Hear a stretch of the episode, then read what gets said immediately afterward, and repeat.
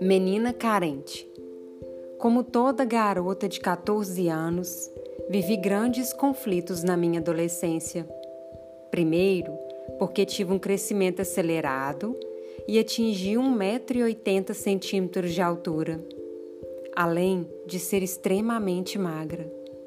Diferentemente das outras meninas da escola, o meu corpo não tinha nenhuma curva e, por causa disso, me chamavam de vara de tirar mamão, Olívia Palito, Fuscão Preto e outros apelidos terríveis. Sendo assim, tive um problema sério de identidade e de assumir quem eu realmente era. Algo muito difícil para uma adolescente que nem sabe direito quem ela é, nem suas preferências. Muitas e muitas vezes desejei ter amigos, sair, me divertir, mas isso não acontecia. Vivi tantos conflitos que enumerá-los seria algo impossível de se fazer. Eu era definitivamente a menina negra, pobre, esquisita, alta e desengonçada da escola. Assim não me encontrava no mundo, não me encontrava em lugar algum muito menos dentro da minha própria casa. Conto essas coisas porque você talvez se identifique.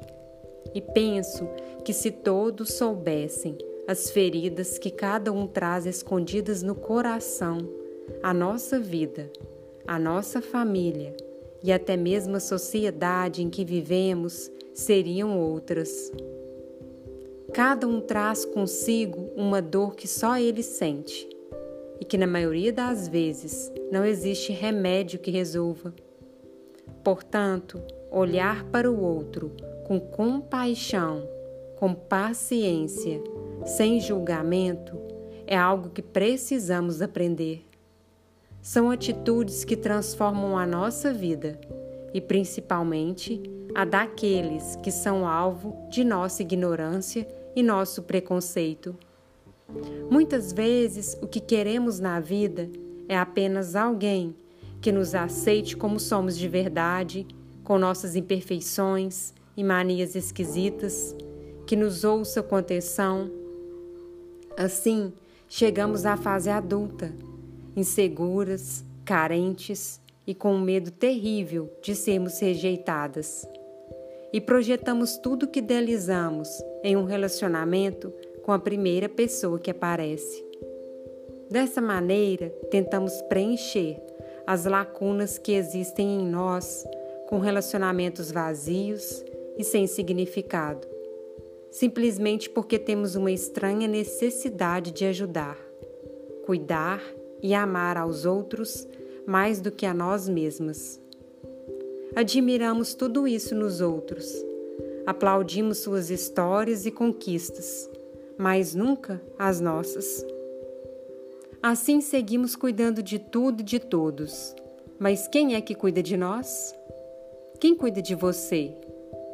Será que é demais desejar um amor verdadeiro, amar e ser amada, dividir sonhos, planos, experiências, viagens, constituir uma família e reescrever a história da nossa vida em algo digno de se viver? terminei de ler a crônica Menina Carente, de autoria de Irá Bressan, publicado pela editora Yes Books na obra Sementes Hoje, Flores Amanhã. A força que você precisa para continuar. Eu sou Joyce Castro e leio para você.